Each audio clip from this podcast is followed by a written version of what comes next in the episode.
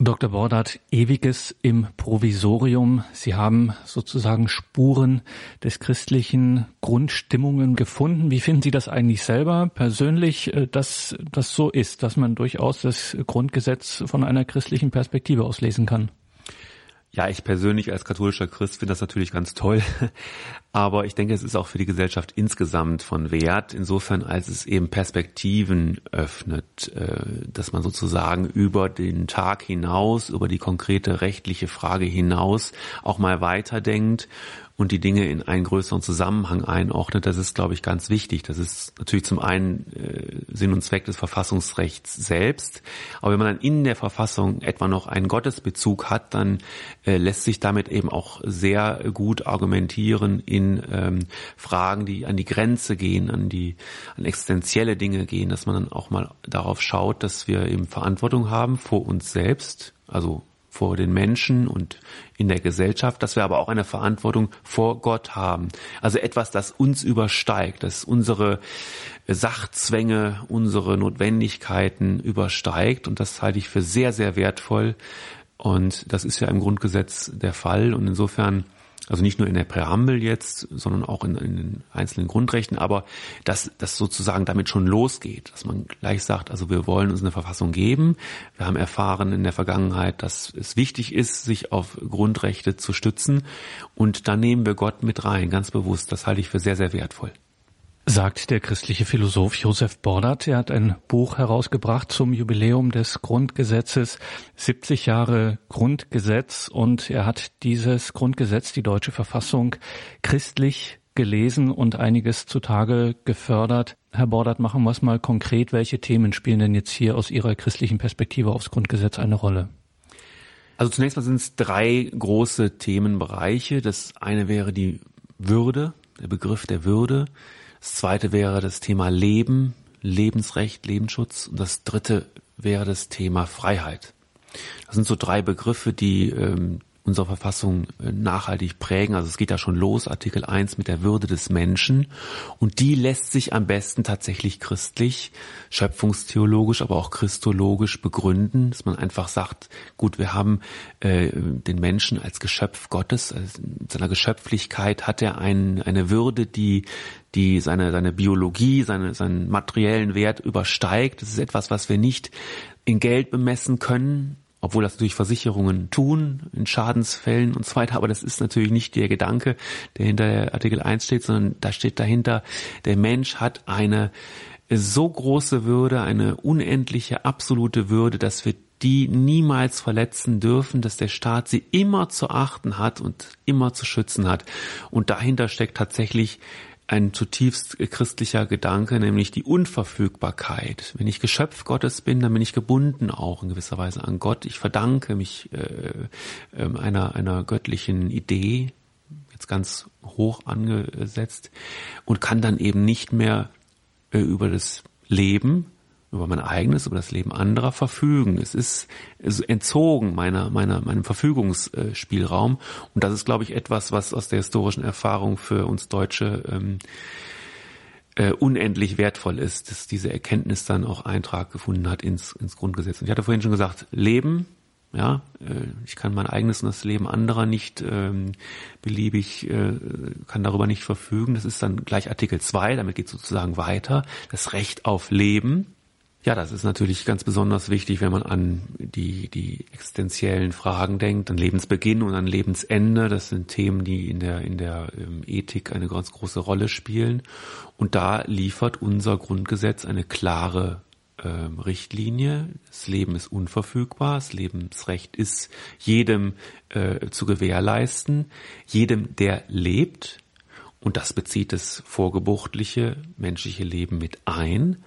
Und das bezieht auch äh, einen Menschen ein, der alt ist, der dement ist, der vielleicht sterbenskrank ist, der aber lebt.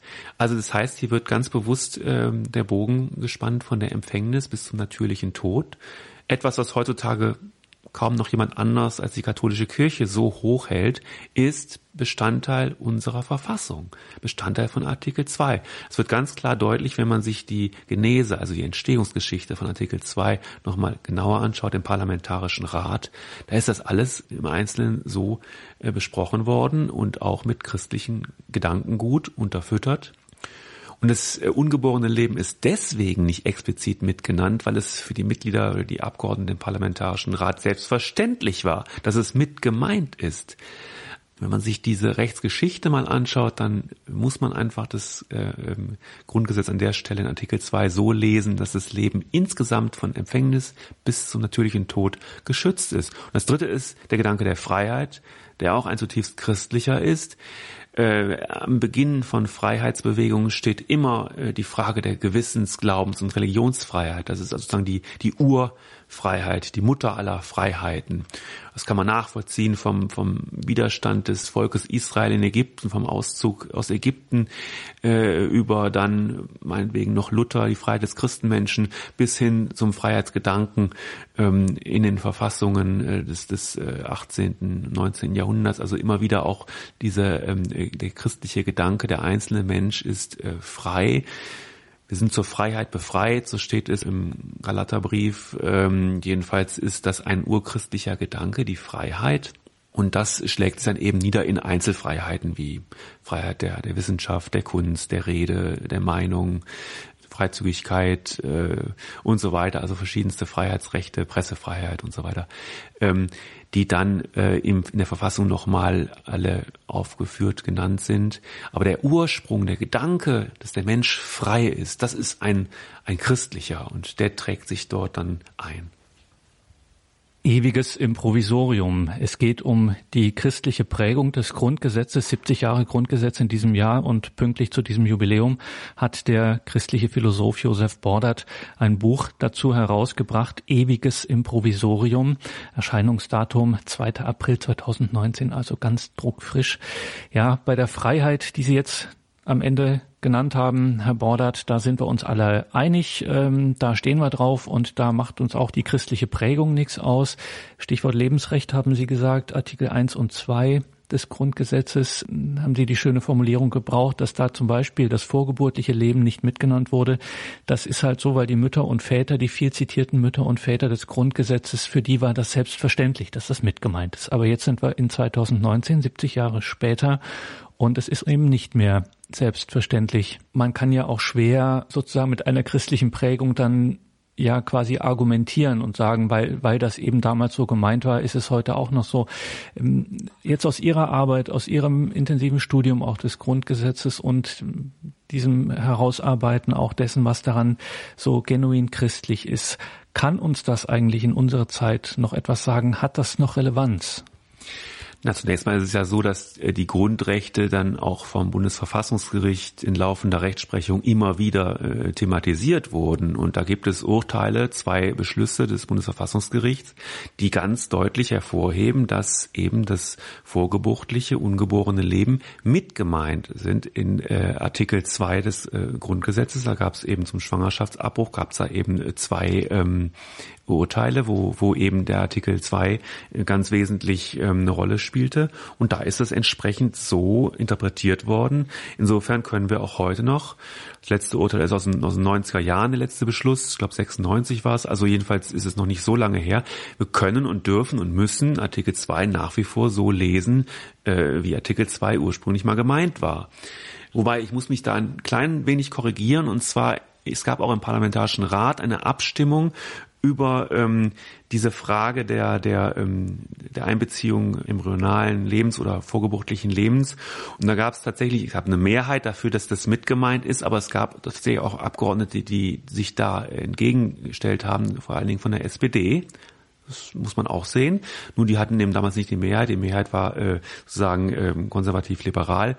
Äh, und insofern konnte das dann ähm, so glatt durchgehen und war dann tatsächlich ähm, taucht also explizit nicht mehr im Grundgesetz auf, weil es eben mit gemeint ist, wie wir jetzt schon äh, gesagt hatten. Ja, also insofern Rechtsgeschichte, ähm, Rechtsprechungsgeschichte, beides muss man betrachten Und ich denke, es wird heute wieder sehr, sehr äh, relevant, äh, über das äh, Leben und über den Gegenstand des, dieses Artikels mal zu sprechen. Ich weiß nicht, wie, wie heute das, äh, ähm, das Bundesverfassungsgericht urteilen oder schließen würde, wenn es jetzt zu einer dritten äh, Beschlussfassung käme. Das wäre sicherlich offen. Ähm, es gibt mittlerweile ja auch ähm, so technische, Biolog sagen wir mal biomedizinische oder medizintechnische, biotechnische Errungenschaften, ja die Debatte nochmal äh, in eine andere Richtung bringen, ähm, sowohl am Lebensanfang als auch am Lebensende. Von daher wäre es vielleicht gut, wenn da mal wieder ein deutliches Wort gesprochen würde, wobei eben tatsächlich zu befürchten ist, dass dann vielleicht eine andere ähm, Deutung des Begriffs Leben äh, ähm, erfolgen könnte. Ich denke, solange das aber nicht der Fall ist, müssen wir das hinnehmen, was bisher an, an, ähm, an Rechtsgrundlagen, an Rechtsinterpretationen vorliegt. Und da ist es ganz eindeutig, ungeborenes Leben zählt dazu. Das zu dieser Frage und nochmal das Ewige im Provisorium. Herr Bordert, ähm, mit dem Ewigen haben wir es ja auch in unseren Tagen nicht so. Also dass wir sind vorläufig, wir sind, wir verstehen uns, wie das dann noch manchmal gesagt wird, fragmentarisch. Äh, also es wird alles, alles muss revidierbar sein. Und ähm, jetzt kommen Sie mit so etwas Ewigem daher, was dann unhinterfragbar ist. Also nehmen wir ruhig mal das schöne Stichwort auch der Freiheit. Inwiefern hat das in unseren Zeiten solche ewigen, äh, wie Sie es genannt haben, ewige äh, Inhalte im Provisorium, inwiefern haben die in unserer Zeit noch Relevanz? Ja, ich denke, gerade heute haben sie Relevanz, wo wir meinen, alles verändern zu können, wo eben alles sozusagen auf dem Prüfstand steht. Es ist ganz wichtig, sich bestimmte Dinge einfach mal vorzunehmen, zu sagen, daran dürfen wir nicht rütteln. Selbst wenn 90 Prozent äh, der, der Bürger in der Befragung dafür wären, können wir die Menschenwürde nicht abschaffen, zum Beispiel. Das ist keine Frage von äh, Konvention, sondern es ist einfach etwas, worauf unsere gesamte Zivilisation aufbaut. Äh, Menschenwürde zähle ich dazu, aber auch das Lebensrecht und auch die elementaren Freiheitsrechte selbstverständlich. Und ich glaube, ähm, die, die Mütter und Väter des Grundgesetzes hätten sich nie vorstellen können, dass wir in Deutschland mal wieder darüber diskutieren, ob man nicht in gewissen Fällen die Folter wieder einführen sollte. Äh, dass es ähm, äh, heutzutage Menschen gibt, äh, die man kollektiv ablehnt oder wo man kollektiv irgendwie Vorbehalte hat. Also ähm, ich spreche da auch von, von Migranten, ich spreche von Flüchtlingen, die also da kollektiv abgelehnt werden. Angriff auf die Menschenwürde, ganz klar. Dass es möglich sein soll, ungeborenes Leben zu töten. Einfach so. Etwas völlig Unvorstellbares äh, für die äh, Mütter und Väter des Grundgesetzes. Ähm, vor allen Dingen äh, sozusagen nach einer ähm, sozusagen Down-Syndrom-Diagnose über einen Pränataltest, ja, dass dann nochmal unterschieden wird zwischen behindert und nicht behindert ein, ein eklatanter äh, Verstoß gegen den Gedanken der Menschenwürde, der unbedingten Würde des Menschen, egal ob er nun gesund ist oder oder oder oder krank oder intelligent oder oder nicht so intelligent oder Handwerker oder oder Geistesarbeiter, das das kann doch keine Rolle spielen. Also da würden sich die die äh, Damen und Herren wundern, was wir heute diskutieren, mit welcher Selbstverständlichkeit wir über das Leben von Menschen verfügen und dabei die Menschenwürde völlig äh, zurückdrängen. Also die, die würden sagen, Moment mal, das hatten wir doch gerade erst. Wofür machen wir denn dieses Grundgesetz? Wir wollen doch gerade Menschen schützen vor der, vor dem Zugriff anderer und natürlich auch vor dem Zugriff des Staates. Also vor diesem Hintergrund ist es ganz, ganz wichtig, dass wir uns äh, die, die ähm, Momente des Ewigen im Grundgesetz vor Augen führen. Und dazu zähle ich die Würde des Menschen, dazu zähle ich das Lebensrecht des Menschen, dazu zähle ich die Freiheit des Menschen. Ewiges Improvisorium, das Grundgesetz im Lichte des Glaubens. Erschienen ist dieses Buch im Lepanto Verlag, dieses Buch von Josef Bordert, Ewiges Improvisorium, zum 70. Geburtstag des deutschen Grundgesetzes, der Verfassung der Bundesrepublik Deutschland. Josef Bordert, Ewiges Improvisorium. Alle Angaben dazu finden Sie in den Details zu dieser Sendung im Tagesprogramm auf horeb.org bzw. in der Radio Horeb App. Nach der Musik hören wir hier die Schriftstellerin und Bloggerin Claudia Sperlich. Welche Berufung haben eigentlich die gläubigen Laien? Das ist eine Frage, die immer mehr Menschen stellen. Die Laien sind ja in Zeiten des Priestermangels verstärkt gefragt und welche Berufung da das kirchliche Leben für die gläubigen Laien tatsächlich vorsieht, darüber spricht Claudia Sperlich nach der Musik.